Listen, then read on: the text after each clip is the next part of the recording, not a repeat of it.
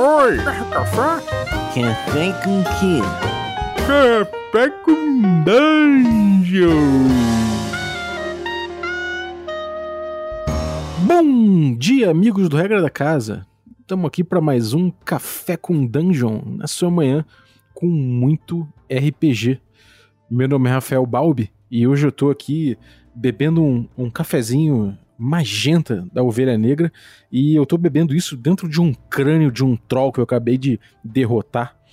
E hoje a gente vai falar aí de D&D porque é a D&D Cyclopedia com convidados. Então, antes de chamar a coluna, porém, eu quero lembrar que você pode se tornar um assinante do Café com Dungeon. A partir de 5 reais você já faz parte do nosso grupo de Telegram. Tem essa galera da coluna, tem de outras colunas, tem muita gente lá trocando ideia de RPG, fazendo muitas reflexões legais. Então, é um grupo de Telegram com mais de 100 pessoas para você fazer parte. Além disso, você é, recebe conteúdo extra e participa de sorteios, como por exemplo, cafés gourmet aqui do nosso parceiro Ovelha Negra. E também, é, já já a gente faz aí um, um, sorteio, outro sorteio, né? A gente já fez alguns, do My Dice Factory, com dados também artesanais. Então é isso aí, picpay.me barra café com dungeon, torne-se um assinante. Sembiano, D&D Cyclopedia, toca aí. Bom dia, D&Dzistas! Pois é, como o Balbi falou, hoje a gente vai falar de coisas da mente, mas não coisas simples da mente, do teatro da mente. E para isso a gente chamou aqui a Bárbara Deister. Tudo bem, Bárbara? Tudo. E aí? Pronta para desvendar aí todos os segredos. O Balbi já começou num episódio, acho que o 24, 25, né, Balbi, se não me engano. Lá atrás, com, com Carlinhos Malvadeza. É, lá atrás. Acho que não tinha nem vinheta a gente trouxe a Bárbara, a Bárbara do RPG Girls, que tem um projeto bem bacana de, de alguns vídeos que ela lança no canal. Eu, eu sempre pego pelo Instagram, é o Dungeon Dicer, né, Bárbara? Isso, pelo IGTV do RPG Girls. Muito bom, recomendo. Nossa, eu vi um do Dragonlance aqui, na hora eu marquei o Brave aqui, né, Brave? Fala, Brave, tem que ver isso aqui, cara! Opa, opa, Dragonlance, alguém me chamou? Fala, Bárbara, bem-vinda aí.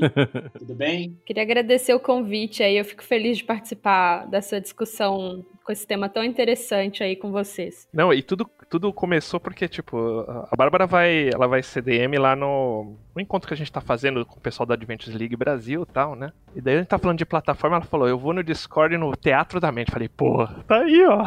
Quem vai falar pra mim de Teatro da Mente tem que ser a Bárbara.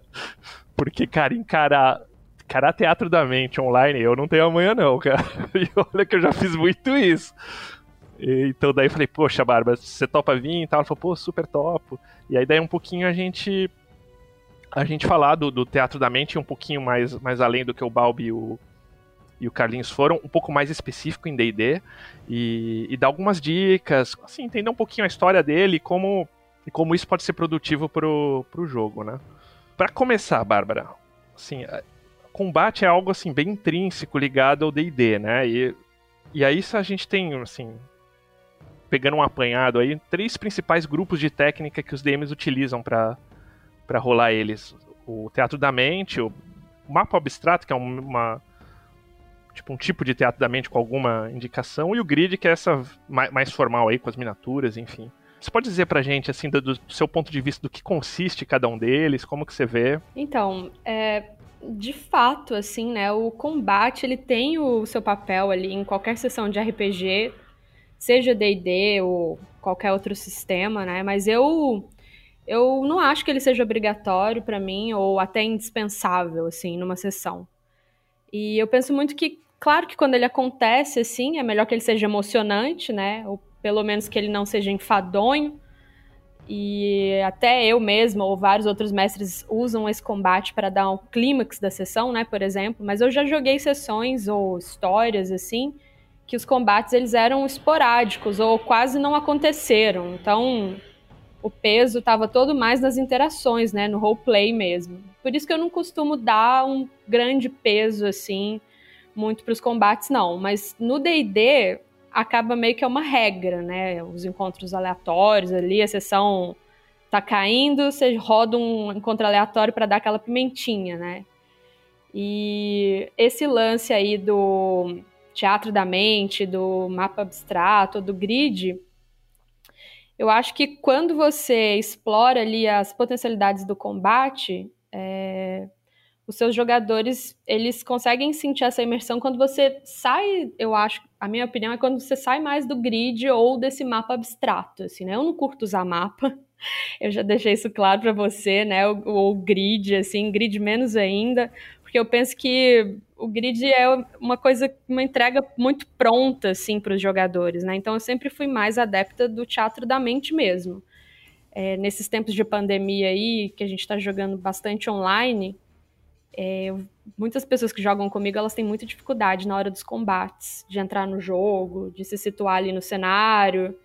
Eu compreendo essa dificuldade, mas é uma dificuldade que me intriga, sabe, gente? Porque a pessoa fica muito preocupada com área de alcance, movimentação, e para mim isso é uma pessoa que está muito agarrada no livro. Gente, solta um pouco o livro, solta o Player's Handbook que vai fazer bem para você, sabe? Pensa nisso, solta o livrinho, deixa seu personagem mais solto, concentra mais nas ações dele, que acho que essa é a tônica que eu levo para minha mesa de sair desse esqueminha cartesiano, sistemático, e mais para uma coisa mais intuitiva, mais livre, indo mais para a narrativa, né? E tanto é que a gente tem essas guidelines aí do, da quinta edição pegadas mais para o teatro da mente. Não, totalmente, né? Uh, o, o, teatro da mente, Balbi, ele nasceu praticamente com o D&D, né? Porque você não tinha ainda o, o, mapa abstrato e o grid. Ele é uma coisa bem do, do, assim... Era uma sequência narrativa, né? É, cara, é, tem uma coisa curiosa, eu acho que a respeito disso aí, que é o seguinte: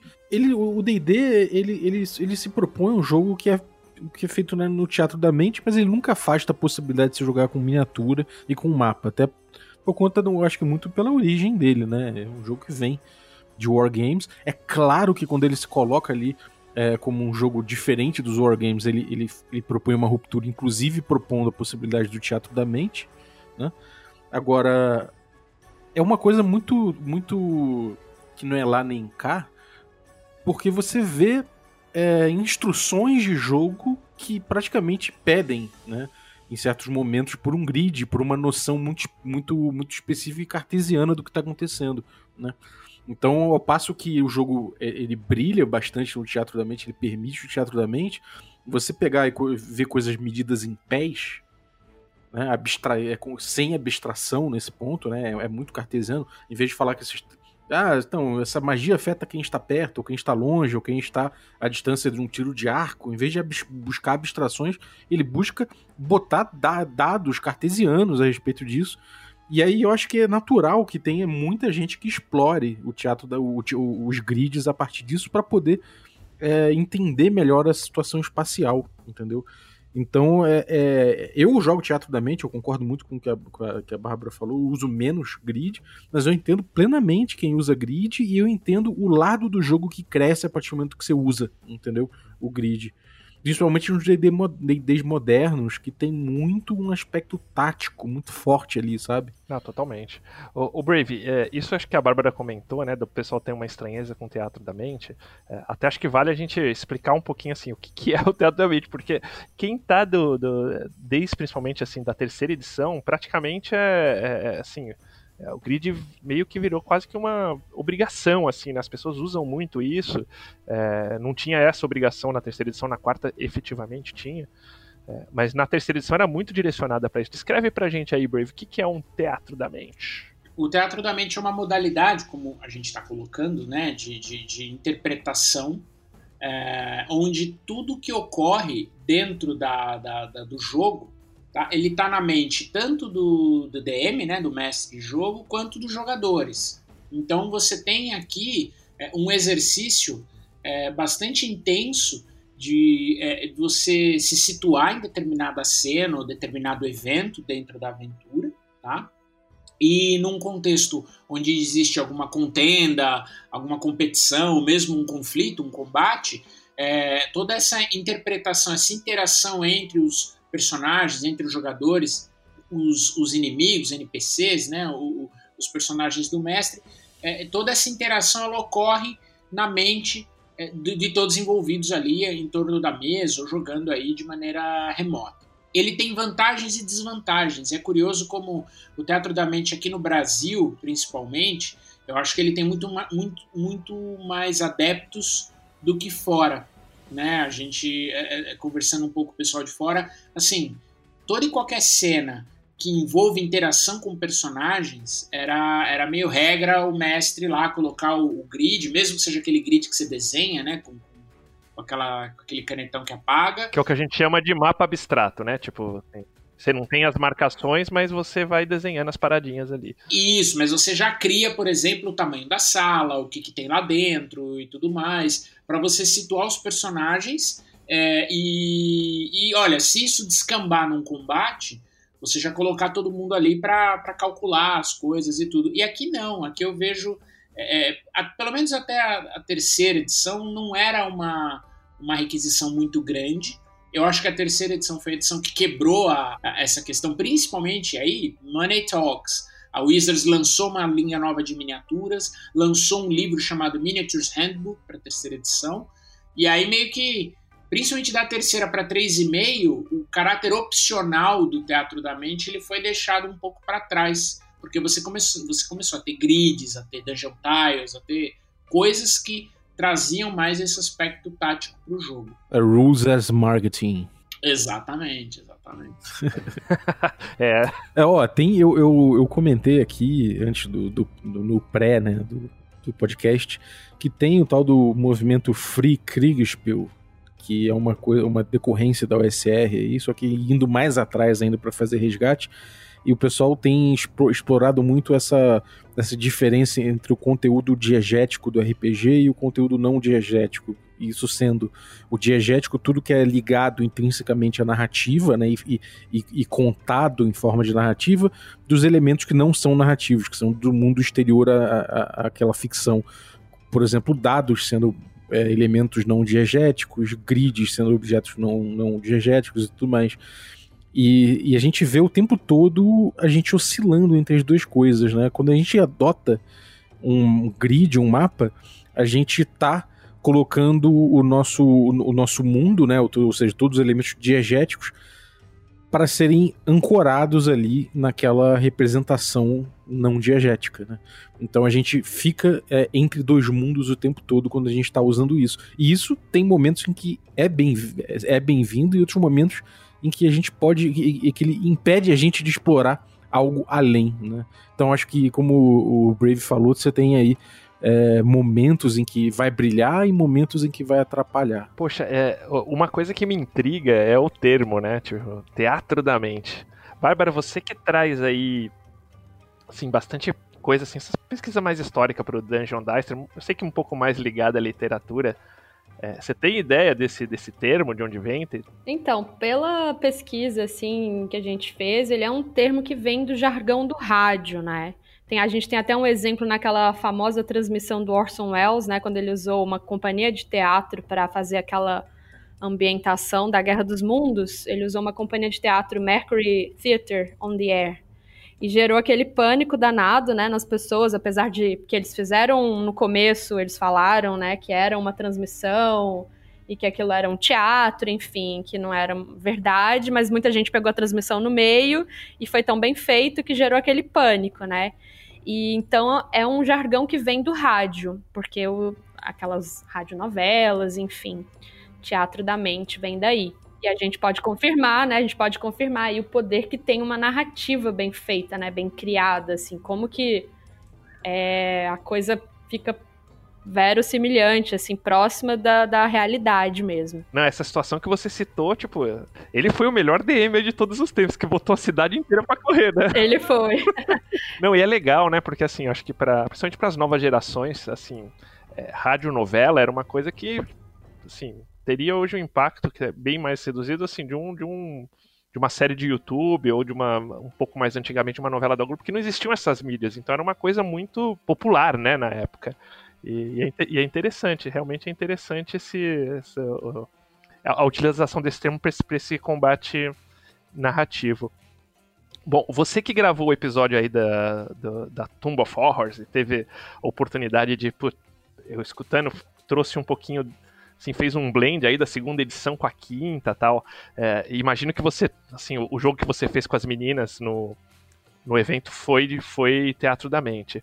E daí eu te pergunto, assim, porque tá, ele é muito ainda o Teatro da Mente, acho que vinculado ao, ao RPG Old School, mas ele serve também para essas versões mais modernas de D&D, com quinta edição, como que rola isso para você? Duas coisas que eu meio que descobri, assim, bem recentemente, né? Eu descobri que o primeiro RPG que eu joguei na vida foi um Old School, né? Porque foi D&D, segunda edição, e isso eu só descobri agora recentemente fazendo essas leituras. E também descobri que a minha pegada no RPG sempre foi mais teatro da mente, assim, porque eu raramente uso grid, essas coisas. Então, é, as fichas, quando eu comecei a jogar RPG, não eram fichas igual a gente joga hoje, né? Assim, cheia de detalhes, enfim.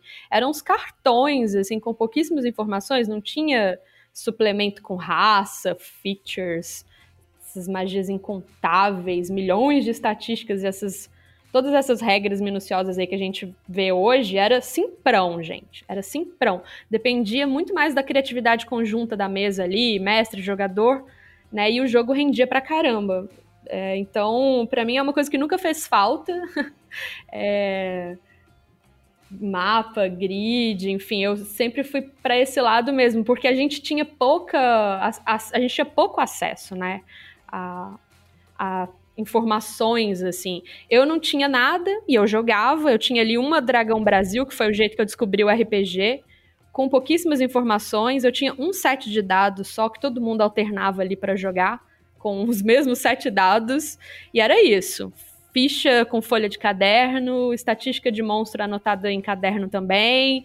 Então o old school para mim não era nem só o jeito de jogar, era o caderno mesmo, sabe?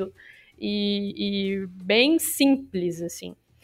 E hoje em dia a gente tem aí aplicativo do D&D Beyond, né, tudo isso, mas as minhas sessões elas duravam 10 horas e era pura diversão, porque o OSR, do jeito que eu entendo, pode ser, pode ser que eu esteja entendendo errado, mas é isso, é uma coisa mais simples, mais livre, e as pessoas não eram tão dependentes das regras, assim, era coisa mais narrativa, né.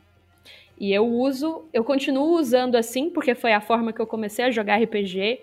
Então, mesmo a quinta edição, é, depois 3.5, a quinta, eu continuo jogando da mesma forma. Então, eu meio que dou ali uma driblada nessas regras todas, eu deixo os meus jogadores sempre mais livres, assim, eu tento fazer uma negociação, uma coisa, levar o RPG, o D&D para uma área mais narrativa. Eu acho legal isso que a Bárbara falou, porque eu acho que o, o, teatro da mente, ele tem, ele vai e vem como o mar, assim, sabe? Como maré alta e maré baixa. Porque eu, eu, eu me identifiquei muito com o que ela disse quando eu comecei a jogar na caixa do D&D, né? Aquela caixa da Grow do D&D, que apesar de ter um grid, um mapa para ensinar combate e tudo, depois que você termina lá a bendita da Dungeon do Zanzerten, a gente vai para um mundo assim aberto. E a gente depois da caixa a gente jogou muito assim na, na, na, cabeça das pessoas. Ah mas essa esse cara é alto é baixo ele tá longe não tá. E às vezes geravam aí várias vários embates né entre os, os jogadores mas que acho que eram resolvidos de maneira bem simples. E aí novamente a terceira edição do, da 3,5 para frente ela trouxe de novo essa proeminência de miniaturas, de, né, de grids e tudo mais. A quarta edição, não sei, você jogou a quarta edição, Bárbara? Joguei, joguei menos. Eu da 3.5 eu já fui direto pra quinta. Uhum. Então, a quarta edição é assim, era um. É o, é o board game de, de RPG board game, né? Assim, tinha. Ah, os próprios poderes funcionavam lá, tantos quadrados, a Fireball que explodia quadrada, não sei se vocês lembram disso, no grid. Então, assim, é, é, era era miniatura e jogo, e, e assim, eu, as, as poucas vezes que eu tentei jogar a quarta edição sem grid, funcionava sim, mas gente, parecia aquela coisa meio, sabe, perna de pirata, ficava faltando alguma coisinha pra você, pra você saborear o jogo no total. E acho que a quinta edição, sabiamente, na minha opinião, ela retomou essa possibilidade de você jogar um jogo com uma ênfase maior na narrativa, né? É, com uma, uma ênfase maior no roleplay, menos no game. Né? Que eu acho que é, é, é isso. A hora, principalmente D&D, ele tem essa pegada. Ou você está numa num take mais de, de, contar, de contar história, de você conduzir lá os personagens.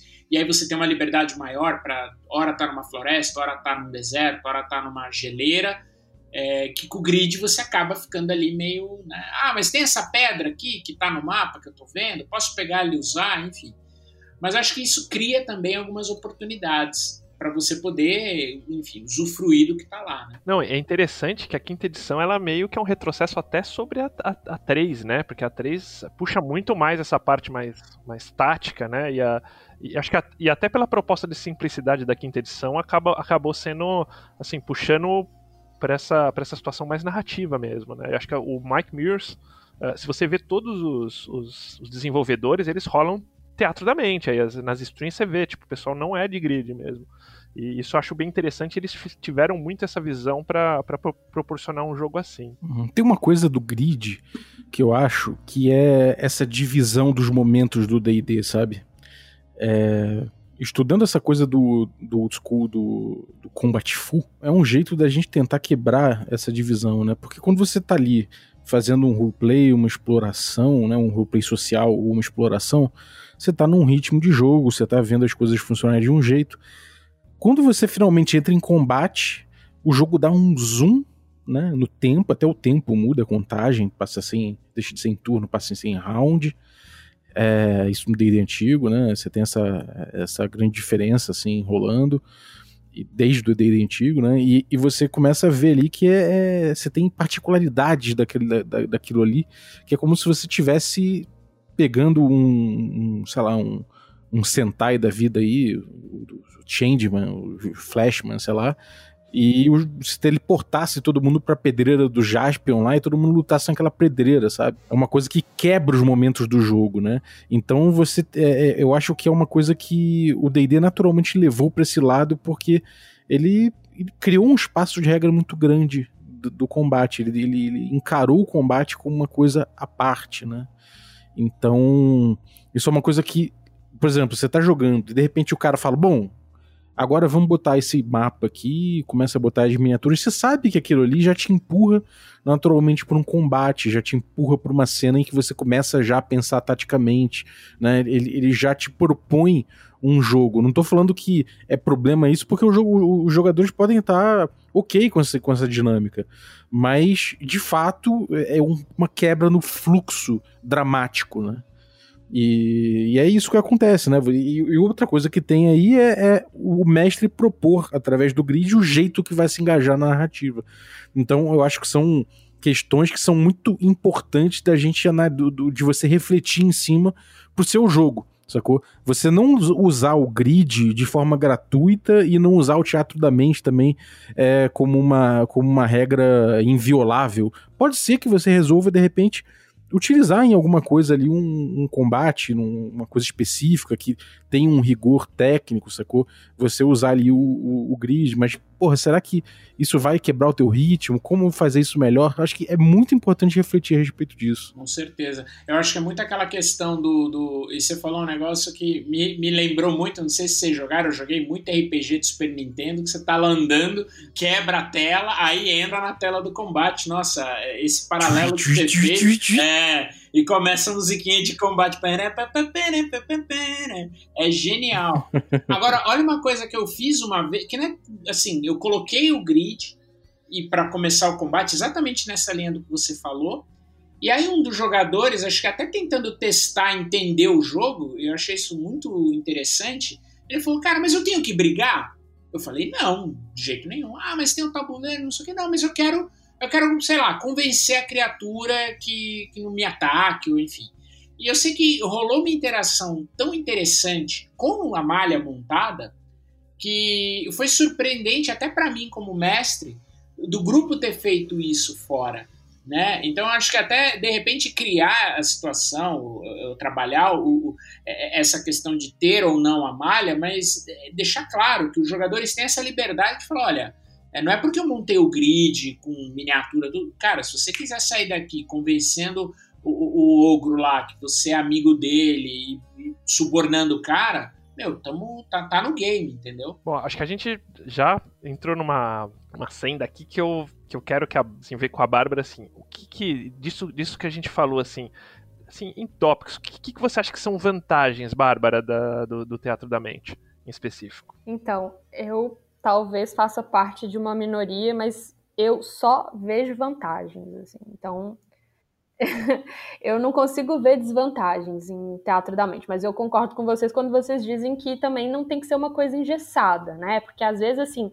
às vezes o teatro da mente por ele só ele não vai dar conta mesmo, dependendo da complexidade da cena ou, ou da situação. Então, aí sim você puxa ali um, um, um grid ou, ou, até uma lousa para você né, desenhar, explicar melhor, porque tem coisas que realmente não tem como você acessar né? Mas para mim, o teatro da mente, assim, uma das vantagens, eu, eu, vejo como me... o melhor remédio contra a grid dependência, assim, sabe? Eu acho que é, os meus jogadores, assim, a maioria deles sofre dessa desse problema, que é a grid dependência. E aí eu gostaria de começar por aí, porque Muitos têm essa dificuldade para se concentrar na narrativa, né? O que eu mais vejo nos jogadores é a questão da concentração. A concentração é uma coisa muito difícil para eles, né? Então, e aquela coisa assim, como que você pode realmente saber o que está acontecendo no combate se você não está vendo aquilo ali, né? O que, que é isso? Sintoma de grid dependência. Então, se tem uma interação, que nem o Brave acabou de falar aí, você tem uma interação ali dentro de um combate ou com um NPC, ou então você tem ali, é, você consegue negociar com seu mestre para desarmar ou procurar uma armadilha, você já está usando o teatro da mente ali. Por que, que ele não pode ser usado também no combate? Né? Então, outro ponto bacana que eu acho assim é que aumenta a confiança na sua mesa, porque se não houver ali uma confiança mútua entre o DM e os jogadores, a coisa realmente não vai funcionar né? Porque se você não confia nas deliberações do mestre, né? Por exemplo, naquele tipo assim, ah, o cara fez uma jogada e aí você, é, ele acha que a deliberação que você teve ali naquele momento tá dando uma desvantagem para ele, sabe? Isso já é um indício de que tem alguma coisa errada na sua mesa, né? Porque também, primeiro, é um saco esse cara, esse player que é tipo devorador de regra, né? E você fala A, o cara já tá citando página, parágrafo, a linha, o negrito, sabe? O famoso estraga sessão, sabe? Então, assim, é, se o jogador sentir que o mestre está contra ele, né, não confiar no julgamento do mestre e tal, acho que já estraga o jogo todo, né? Porque essa dependência do grid é o que o cara vai usar para justificar ali, não, mas a minha área de alcance, enfim. Então, no, nessas leituras que a gente fez aqui para preparar para o podcast, eu até li um, um, texto que falava sobre a tirania do grid, sabe, gente? Então, abaixa a tirania do grid aí. É, eu acho que a flexibilidade é uma coisa bacana que, que o teatro da mente pode trazer, né, para manter esse fluxo narrativo, que nem o Balbo falou, é, de não cortar a história toda para todo mundo ir para uma pedreira brigar. E é mais rápido, né? Isso que você tá falando, assim, tipo, toda essa preparação, essas, essas, essas medições, acaba que o teatro da mente ele, é, ele, é, ele é um pouquinho mais rápido o, o, desenrolar dessa parte do, de combate, né? O fluxo não cai, né? Assim, a, a coisa vai num fluxo mesmo, assim, tipo um fluxo de consciência. O negócio vai, você vai narrando e a pessoa vai falando, você vai negociando ali. acho que o jogo desenvolve melhor do que, ah, então vamos colocar aqui o seu, seu token, aqui tá o monstro e você só pode se movimentar nove quadradinhos, então, sabe? Eu acho que dá uma quebrada mesmo. É, eu queria fazer um, um contraponto rápido a isso, que assim, eu, eu sou partidário da Bárbara. Né, por como usuário de Teatro da Mente a maior parte do tempo. Rara, eu, eu, eu nunca, você nunca vai me ver propor um grid, né? Eu acho que parto desse princípio. Porém, eu, já, eu vejo uh, muita utilidade do grid e em certos momentos em que o teatro da mente pode atrapalhar é o seguinte. Isso é uma coisa que eu vejo mestrando em Arcaia, né? Que é o, essa mega dungeon aí que a gente tem explorado, e que em muitos momentos o ambiente dela é difícil de escrever. Uh, os riscos em torno do, do que, o, que, a, que o ambiente propõe às vezes são complicados e às vezes é difícil você parametrizar isso né, nesse mundo coletivo, nessa, nessa, nessa ficção coletiva, sabe? Uma coisa é a minha cabeça funcionando como mestre e a do jogador, a do jogador ele todo mundo isolado. Mas é, para que o jogo consiga rodar é, com todo mundo tomando decisões informadas e parametrizadas, né, que eu acho que é, o, é, é um dos núcleos, é, quer dizer, um dos núcleos não, né, é, um, é um, um dos focos aí da, da agência do jogador, é importante que você tenha uma construção a partir é, coletiva a partir dessas, dessas mentes, né? É, esse espaço que vai ser um, um chão comum para todos. E se na descrição o mestre não consegue estabelecer bem essa cena para que todos tenham esse mesmo chão onde pisar e ter certeza do que está fazendo, você leva a, um certo, a uma certa perda de agência, sabe? E o que, que eu quero dizer com isso? O jogador passa a não entender muito bem onde ele está situado, o que está acontecendo ali, e não, por, e não por uma questão narrativa, porque de repente a cena está confusa mesmo, não é isso. Ele simplesmente não está conseguindo entrar nesse mundo, é, nesse mundo coletivo, ou esse mundo coletivo tá cheio de dissonâncias.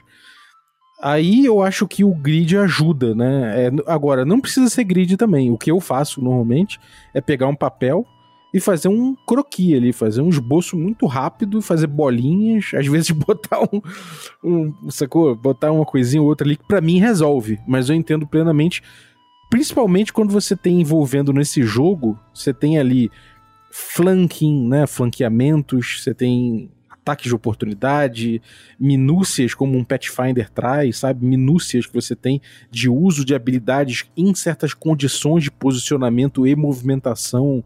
Aí eu acho que fica uma carga tão grande de, de minúcias e de necessidade de parametrização que eu, aí eu começo a ver o teatro da mente atrapalhando um pouco, né? É uma liberdade que você, que você tem, e que você alcança, mas que a, acaba gerando uma paralisia, né? O cara fala, não entendi, não sei, não sei o que eu vou fazer.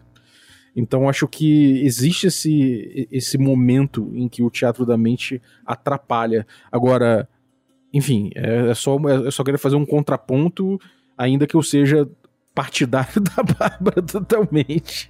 Mas eu acho legal o, o que você colocou, o Balbi, pelo seguinte, até depois queria emendar uma pergunta para Bárbara, que foi algo que eu tive de experiência quando eu joguei um pouco a terceira. Não sei se o Guga também teve, eu também queria ouvir ele nesse sentido.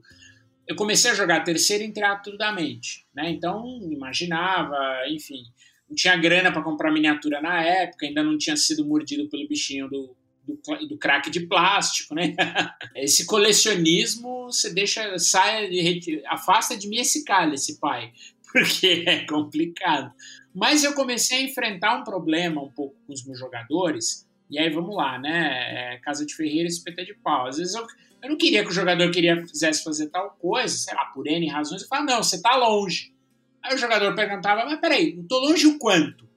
Entendeu? Querendo trazer referências para o critério, para o jogo. E aí, assim, eu acho muito, até na linha do que você falou, Bob, é um contraponto interessante porque tem a galera que tem muito mais ênfase na interpretação, na história, etc. Mas também tem o jogador que ele gosta, ele é estratégico, ele gosta de criar lá o, o personagem dele com determinado poder, com determinada habilidade. Então eu comecei a sentir, principalmente jogando terceira edição, é, esse, essa dificuldade e foi aí que eu acabei falando, bom, vamos lá então, vai, vamos abrir aqui o grid. Então, alguns combates que eram mais, mais relevantes, por assim dizer, ou momentos que envolviam aí a, a, a batalha, é, eu acabei tendo que aderir a isso. Eu queria entender de você, Bárbara, se você não passou por isso, se você não tem esse algum jogador que tem esse viés mais estratégico, e como você lida com ele, é, considerando né, o, o, teatro da mente ou não? É esse jogador que tem esse viés estratégico, para mim, do jeito que eu entendo, ele tá muito agarrado nas regras. Ok, existem as regras, existem as minúcias, até que elas legitimam certas classes, né? Enfim, isso me atendo ao D&D, assim. Ah, porque é a característica desse personagem, enfim. Mas é, é, isso que eu chamo de grid dependência. Assim, o cara, ele. Eu, assim, eu vejo a possibilidade dele conseguir ser estratégico sem ele saber exatamente quantos metros ele está de distância do monstro, ou se é possível ele flanquear, ou se tem alguma é, alguma coisa no terreno ali onde ele possa se esconder, ele ficar furtivo, enfim. Porque é, é isso que eu tento cobrar dos meus jogadores, assim, é é, por exemplo, quando eles perguntam assim, ah, existe alguma pedra ali que eu possa me esconder? Porque aí eu vou querer fazer. Aí eu pergunto, sim. Aí eu falo, é, sim, o terreno tem ali, né, a possibilidade de você se esconder. Aí eu vou acompanhando a narrativa que ele me pergunta. Então, por isso que eu digo que é uma questão de negociação. Eu tive um problema, mais ou menos nesse sentido, numa das últimas sessões que eu joguei com uma mesa que é uma mesa fixa que eu tenho de D&D, que estava rolando uma invasão de mortos-vivos numa cidade que as minhas jogadoras estavam, assim. E elas passaram exatamente por isso, Balbi, que você falou. Elas ficaram totalmente sem ação. Elas não sabiam se, ela, se elas corriam, é, onde que tinha uma horda de mortos-vivos entrando, se tinha espaço para fugir e tudo mais. E para mim foi um exercício muito importante, assim, porque eu vi isso acontecer. Ela, chegou uma hora que foi até frustrante para elas, assim. No final da sessão elas comentaram assim: "Ah, me senti muito incapaz porque eu não conseguia agir". E eu falei: "Gente, vocês estão sofrendo de grid dependência. Então vamos curar isso". E aí eu dei uma série de dicas para elas, assim, de como que elas poderiam começar a mitigar esse problema, que é o tipo é, já, é, ao invés de elas ficarem perguntando se elas podiam fazer isso ou aquilo, elas já me falarem assim: ó, oh, se tiver uma pedra ali, eu vou me esconder. É, se eu estiver vendo uma horda de 15 mortos-vivos vindo na minha direção, eu vou fazer tal coisa. E aí, nessas guidelines que a gente tem também na quinta edição, tem algumas é, dicas, assim, do que, que você pode usar para você fugir desse tipo de problema. Essa questão de perto, longe, você pode antecipar, tipo, você tá longe a, sei lá, como se fosse uma distância, é, sei lá, de atirar uma flecha, por exemplo, ou um tiro longo, ou você tá longe a uma distância de você não conseguir enxergar o rosto dessa pessoa, enxergar os detalhes do rosto. Isso você vai ajudando a pessoa a se localizar. Ou até rounds, né? Ou rounds também, né? Ou trazer a coisa mais para narrativa mesmo, tirando essa questão da regra, né? Enfim, se você correr, você consegue alcançar, né? Você dá um tiro e, e você alcança ele num tiro e aí você já consegue fazer um ataque. Então, é, foi um, é uma coisa que a gente está aprendendo juntos também, assim, porque até porque eu não domino essa essa essa técnica, né? Uma coisa que eu também estou aprendendo. E aquela questão de ter quantas, quantas criaturas tem ali por área, né? Então, tipo, numa área pequenininha, você pensa numa criatura, numa, numa área um pouco pequena ainda, mas um pouco maior, aí você já fala que já cabem duas, né? E aí você vai colocando ali, assim, esses elementos, né, para poder ajudar o seu jogador mesmo a se localizar. Olha, você, fa você fala que você tá aprendendo, mas você já falou aí de foco na intenção, do jogador, ou seja, ser um facilitador aí do dele, não um adversário, né? Você, tipo, entender e, e ir puxando. É, foco na descrição também, que é o que você comentou. Essa parte de movimento no, no, combate narrativo foi bem interessante, ou seja, tipo, da pessoa chegar, mesmo pelas regras, né? Pô, consigo. Você, consegue andar e chegar a atacar. É, que é um movimento estratégico dele aí. O Brave comentou de ataque de oportunidade. Na 3,5 Brave tinha uma situação bem difícil, porque, tipo, ataque de oportunidade você tinha vários ganchinhos ali que você fazia, né? Hoje, por exemplo, é você sair do. é você desengajar do combate. Então, isso no, na, na, questão narrativa é bem fácil de você fazer, porque você vai falar assim: eu vou, eu vou ficar distante para ele não me acertar. Ou seja, você vai ter que tomar um ataque de, de, de oportunidade. Então, eu, eu vejo que a quinta edição tem esses elementos mais, mais apropriados aí para isso, né? É, eu acho que ela abandonou certas minúcias de combate justamente para facilitar isso, sabe? Acho que é tipo essa coisa do flanking ser opcional, é, facilitar o ataque de oportunidade, né? Esse tipo de coisa que eu acho que acabava obrigando você a dar muito parâmetro para isso. Agora, uma coisa que a Bárbara falou que eu, que eu queria explorar mais essa questão de você, de você dialogar, né? De você negociar. Então, se, se eu sou um, um personagem, tô jogando, sei lá, um jogo ultra, um, um sei lá, tô, tô jogando do D&D 4, tô jogando o D&D 5 com várias opções aí, beleza, flanking os caralho. É importante que o jogador dialogue com o mestre, né, que, o, que o mestre puxe isso, que o jogador busque esse diálogo e fale, então, eu tô pensando em fazer um ataque de flanking. Eu consigo já fazer o é, flanquear, dar uma volta, fazer assim.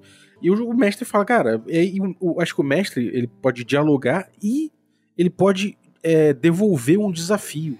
Né? Você pode apimentar o teu combate e tudo mais se você falar, bom, você consegue fazer um flanking, mais é possível que determinado inimigo te veja e engaje com você e tal. Você informa ele de algum jeito, né?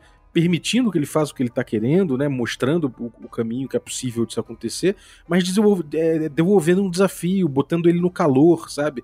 É, é, apimentando essa, é, esse diálogo ali e dando, e dando variações para aquela interação. Então, tipo, tem muita gente que fala, ah, cara, mas o mestre fica se sentindo no, ou, ou na obrigação de aceitar sempre aquele poder de flank, que leva ao flanking, aquele poder que leva ao ataque extra e tudo mais, porque senão ele vai estar tá sendo tirano, o jogador pode se sentir desaf é, é, pode se sentir negado, né? Pô, você tá fazendo isso aí para eu perder, sabe? Você não tá deixando eu usar meu poder. É, exatamente, exatamente. E esse ponto, Balber, é muito interessante, porque no começo essa foi uma crítica um pouco é, que eu recebi na época, né? Até, pô, mas eu, eu tenho habilidade e não consigo usar. E aí eu falo, pô, tem um critério que é importante é, é, é, a gente observar. Agora, um ponto que tanto você quanto a Bárbara colocaram, que eu achei que é muito é, importante, e talvez, eu não sei se vocês vão concordar comigo ou não, mas eu vejo ainda o D&D não adotando isso, que é dar o poder narrativo para o jogador. Então, às vezes, até na linha do que a Bárbara falou, pô, as minhas jogadoras ficaram perdidas, não sabiam o que fazer. É, é eu sinto que ainda existe um pouco, é, é, talvez, aquela ideia do que o que o mestre não falou não existe no cenário, ou que o mestre não falou não está na cena. E, e, eu acho que o Teatro da Mente é uma ferramenta super importante para você dar, é como você mesmo fala, Bob, esse poder de agência do jogador dentro da cena. Falou: olha, eu tô numa floresta, tá. Eu vou pegar uma pedra e vou tacar no cara. Pô, é dificílimo não ter uma pedra na floresta. Ou então, olha, eu peguei um galho e vou jogar esse galho para tentar salvar o cara que tá se afogando no rio. E, e às vezes o, o, o, jogador ele, ele é muito rea, ele tende, né, é, a ser reativado. Mas tem um galho? Eu vejo alguma coisa? Eu vejo não sei o quê? E, e o mestre é meio que respondendo as dúvidas eu acho que é, é importante, o teatro da mente ele ganha, talvez, uma tridimensionalidade maravilhosa quando esse acordo de mestre com os jogadores, ele, o jogador fala, puxa, ó, vou lá, vou pegar o dinheiro que eu vi que estava no balcão, que, que o cara pagou a bebida e o taverneiro não viu. Pô, legal, o mestre pega aquela informação e continua a história. Beleza, foi pegar, mas o barmaid viu. E aí, o que, que, você vai fazer? Vai convencer ela? Ela falou, ó, né? Vou dividir, não sei o quê. Então, e é isso que, nesse ponto, acho que o Teatro da Mente ele entra num outro cenário, assim, num outro patamar, né? O, o Brave, isso que você está falando, por exemplo, vem muito do que a Bárbara chama de grid dependência, porque o que que acontece? As pessoas elas costumam trabalhar com o que visualmente elas têm no, no, no espectro visual delas e não com a imaginação. E quando você desenha um grid ali, principalmente esses hoje, que são bem legais, inclusive esses mapinhas todos detalhados, tipo, a pessoa vai trabalhar com aqueles elementos, ela não vai somar mais aquilo. Engraçado que eu tive na minha, numa mesa recente minha de Icewind Day um jogador que falou, cara, era uma caverna, assim, tipo, debaixo de um. debaixo de uma área congelada, assim, né? Ele falou, pô, tem umas estalactites de gelo em cima? Eu falei, tem. não tinha essa descrição no cenário. Tem. Pô, é, então eu vou fazer isso, isso, isso. Falei, beleza, mas assim, você vai fazer isso, tem chance de fazer o que você quer e tem chance de fazer cair em vocês isso aí, beleza? É, beleza, tipo, e, e essa situação, isso é, acho que é bem importante também no teatro da mente, assim, como não tem esses, esses elementos visuais, você deixar claro para os jogadores, assim, qual o tipo de consequência que ele pode ter das, das, interações dele ali com o ambiente, né? Não sei se você teve já também algum caso parecido assim, Bárbara. Ah, sim, é até, por exemplo é, é, a questão do, do crítico sem enrolar o crítico, né? Porque a pessoa, por exemplo, que vai tirar essa estalactite aí, ela pode simplesmente derrubar metade do, do teto, né? Então, eu acho que o, o, bom narrador, assim, o bom mestre, ele sempre vai deixar o, o jogador ali ciente de que pode dar, dar bom e pode dar ruim também, né? Então. Então tem, tem, tem esse. Tem esse esse aspecto duplo. Brave, é, eu acho que sim, mas eu vou perguntar para você. É, você acha que dá para rolar, por exemplo, misturar o teatro da mente com o, com o grid para a gente evitar esse tipo de ancoragem ou de antecipação, né? Eu às vezes uso isso tipo, para situações de, de emboscada assim. Normalmente tem muito combate que eu começo tratadamente, só depois que começa a gente vai, vai pro grid, justamente para não forçar a ideia de que isso tem que ser um combate. Como, como que você vê isso? Eu acho que dá, é, mas é um, é um trabalho que, na minha opinião, o mestre tem que ter essa, essa liberdade e não estar tão, tão atento à grid dependência. Gostei muito desse termo, Bárbara. Vou usá-lo bastante daqui para frente. Porque às vezes você, você cria a predisposição de montei o grid, preciso usá-lo, ou tem que interagir alguma coisa aqui, ou montei o grid, mas se não houve combate, fica aquela sensação de. Né, ou se o combate sei lá, foi para outra coisa, ou descambou ali, saiu daquele cenário, é, é, é, o mestre fica com aquela sensação de, ah, pô, perdi o encontro, ou não aconteceu o que eu queria. Eu acho que o, o, o fator surpresa do RPG nesse sentido, ele é muito relevante. Então, não usar o grid como uma marra, mas trazê-lo como um acessório, que pode até agradar ou não aquela pessoa que tem aquele aquele feeling né, do wargamer, do cara do board game que gosta do critério tático do jogo dentro da mesa lá, curte as miniaturas, enfim. Eu acho que é importante, é, é legal, mas não deveria ser uma marra para esse tipo de, de interação, entendeu? O que, que vocês acham? Eu acho que é bem, é bem por aí. É, é, Bárbara, eu tenho uma dúvida assim na prática, você que tem jogado bastante nesse, nesse formato, assim, por exemplo, se você tem, sei lá, cinco orcs, é, como você faz para controlar, tipo, qual orc cada um tá atacando, assim? Eu, no começo, eu usava aquele esquema bem tosco, assim, orc número 1, 2 e 3 e 4 e 5. e aí é difícil, porque a pessoa realmente fica perdida nisso, né? Mas depois que eu comecei a ler a respeito é, dessas técnicas e tudo mais, eu vi que uma das dicas que eles dão, assim, aí eu comecei a, a usar isso nas minhas mesas também, é você jogar isso para o seu jogador, né? Por exemplo, esse exemplo que você deu aí de orcs, assim, tem os dois orcs lá, ou três, e aí você pergunta para ele, para o seu jogador, assim, ah, que tipo de orc que você tá vendo? E aí ele descreve, ah, um mais robusto, tem um que é mais robusto, tem um que é mais baixinho, assim, ele é, é tá segurando uma espada de tal jeito, ou ele tem um trejeito, assim, ele fala de um jeito meio estranho, ou ele tem uma cicatriz no rosto.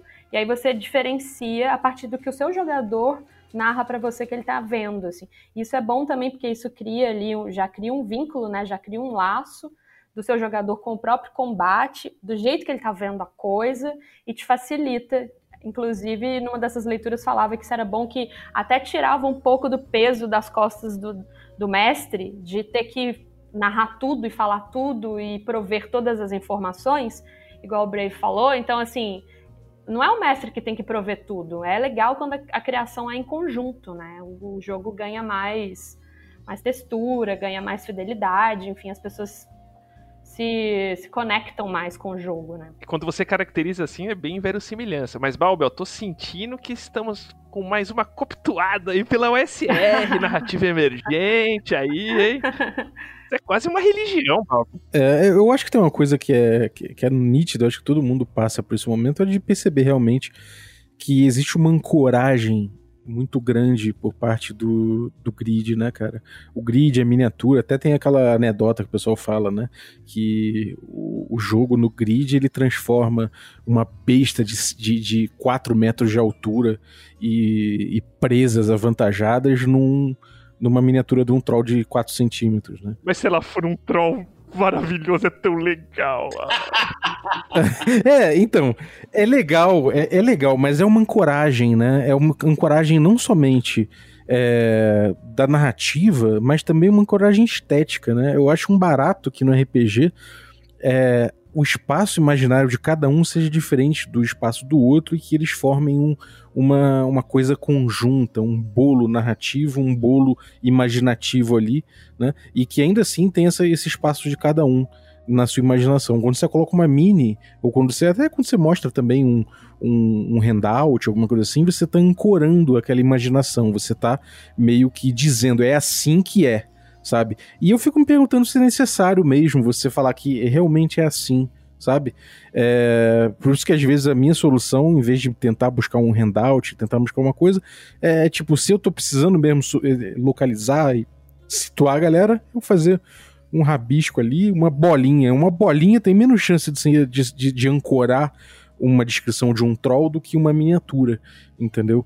Então, eu acho que esse tipo de coisa é uma coisa interessante de se ver. Eu acho que todo mundo já sentiu alguma vez na vida. Aquele, aquele, aquele momento em que você coloca ali a miniatura e é isso, sabe? É, é essa miniatura. E quando você olha, você tá jogando. O jogo ele não tá rodando tanto na tua imaginação, mas ele tá rolando naqueles elementos não diegéticos ali, como eu falei no início.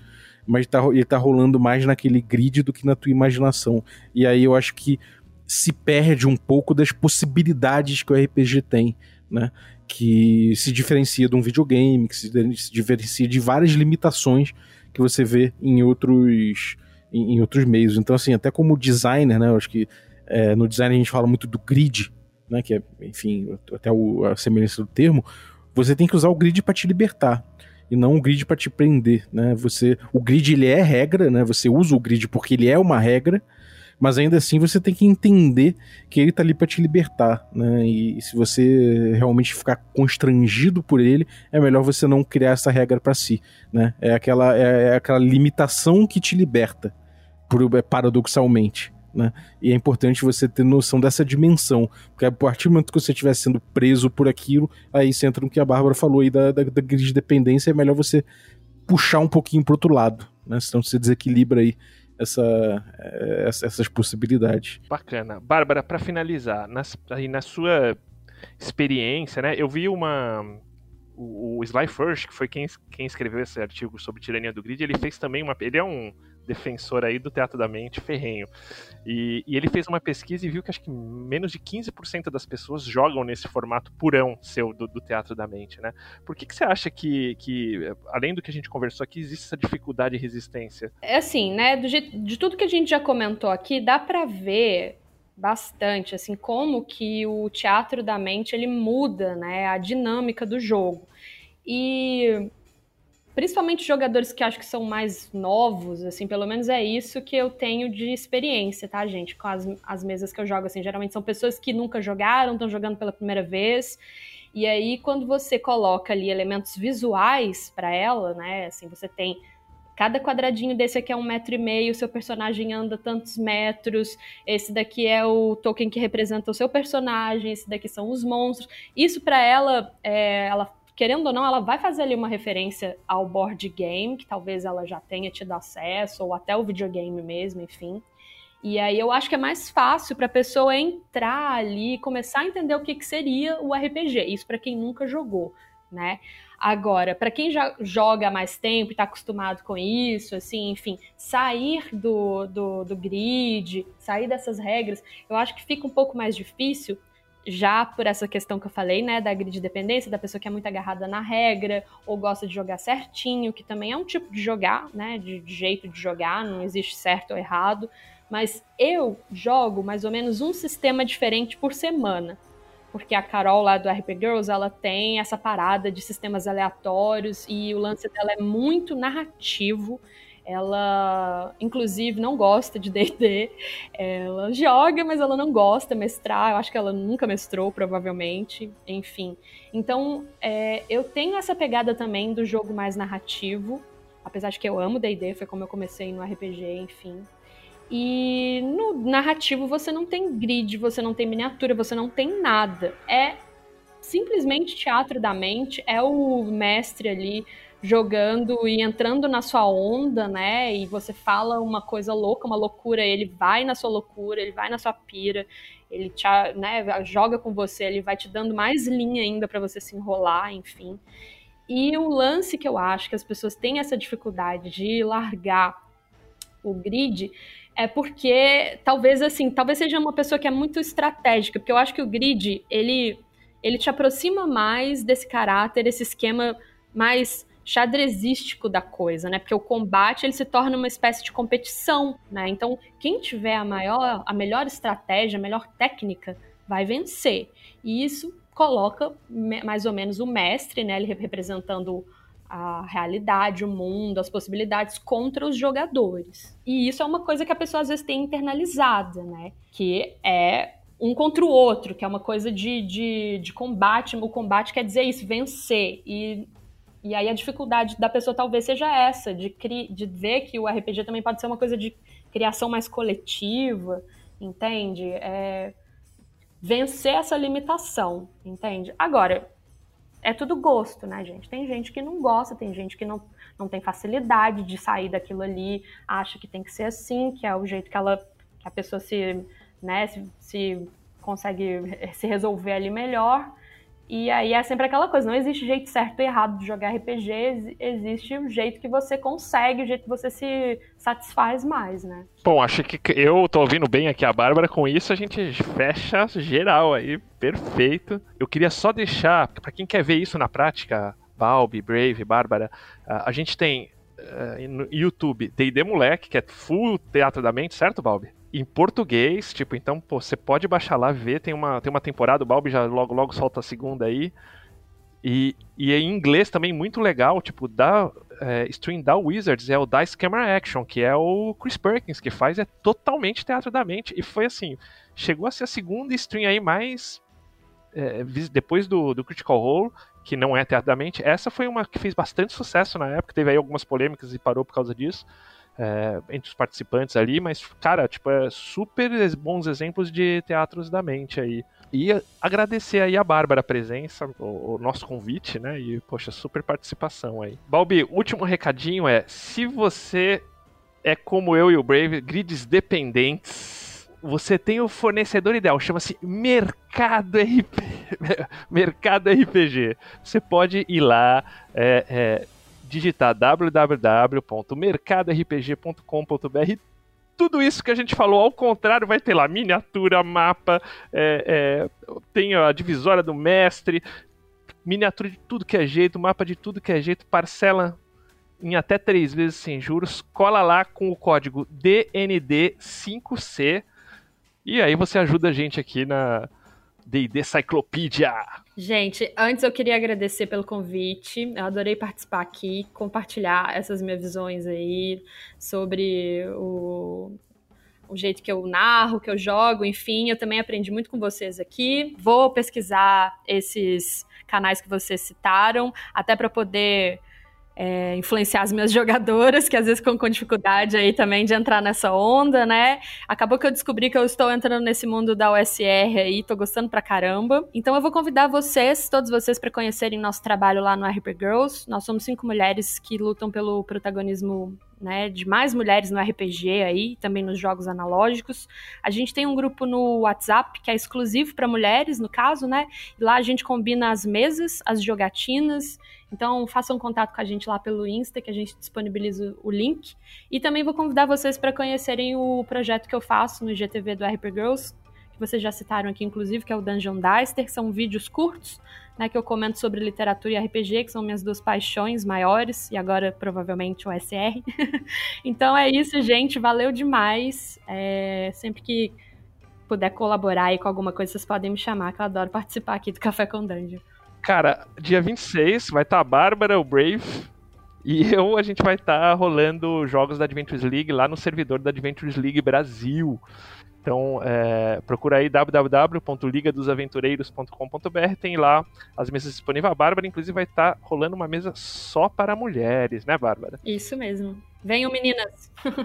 Bom, a gente vai ter, uh, na, além né, da, da, da, jornada de Elite, que é esse evento desse mês agora da, da, da Adventures League, a gente vai ter o DD Celebration na, na semana que vem agora, né? Vamos ver aí o que, que vai vai vir de novidades. É, vão, é, foram aprovadas também algumas mesas em, português. Não sei ainda nem se tem Guga é, é, vaga lá, mas. Cara, a Épica zerou, tipo, foi a primeira vez que tá tendo uma mesa em português em um evento oficial da Wizards, assim, online, né? É o Shimo que vai estar tá rolando ela. Legal. Grande Shimu lá, um abração pro Shimu, vai estar tá mestrando a aventura. E, poxa, é um evento super legal, né? Vai trazer aí bastante novidades, aí, muita coisa do que está sendo feito aí na, na mente dos, dos criadores, aí, desenvolvedores do D&D. É, e, como o Guga falou, mesas com, com mestres e com conteúdo em português, que é algo muito legal aí. Então, além da, da, do evento da Adventures League, a gente tem esse evento também aí agora com o DD Experience. Boa. Maravilha. Então, galera, esses links aí a gente vai botar aí no descritivo do episódio. E no mais, eu queria lembrar aí que toda sexta, né, uh, a gente tem aí nosso nossa live às 21 horas. Já rolou uma live aqui com a galera da coluna, então se você for no YouTube, tá lá guardadinho. E nessa live a gente tirou dúvidas da galera aí que mandou perguntas no Instagram e tudo mais. É, fiquem ligados que tem outros temas, não necessariamente de DD, mas temas gerais, enfim, enfim, DD também. E a gente vai ter cada vez mais aí a galera da coluna participando nessa, nessa live 21 horas no Regra da Casa no YouTube. Então procura lá youtube.com/barra Regra da Casa e você vai ver lá o playlist com todas as lives. A gente já tá na, indo pra sétima agora. E fora isso, tem o DD Moleque, tem tudo que você quiser, tem lá no youtube.com/barra regra da casa. Lembre-se que toda sexta-feira, às 21 horas, a gente vai estar tá com essa live aí, trocando uma ideia com os assinantes, é, respondendo perguntas sobre os episódios, ou ouvindo aí sua opinião, trocando uma ideia com você, sempre com algum tema também pra gente sacudir um pouquinho também. É, então é isso, queria agradecer que você que ficou ouvindo a gente aí, muito obrigado. E lembrar que você pode se tornar um assinante a partir de cinco reais em picpay.me barra café com dungeon e ajudar a gente aí a bater a próxima meta, né? A nossa próxima meta vai liberar cinco, é, o, o nosso HP Love Coffee, nossa coluna de Cutulo semanal, e também, além disso, vai liberar aí nossa, nossa série aí de história do, do de história do RPG, desde os primórdios, desde antes do D&D um pouquinho, até os dias de hoje, passando, passando por vários game designers e, e, marcos da história do RPG. Então, entra lá e torna-se um assinante e ajude a gente nisso aí. E eu queria agradecer também nosso assinante Café Expresso, Café com Creme e Café Gourmet por tornarem possível essa aventura. Então é isso aí. Valeu, um abraço e até a próxima.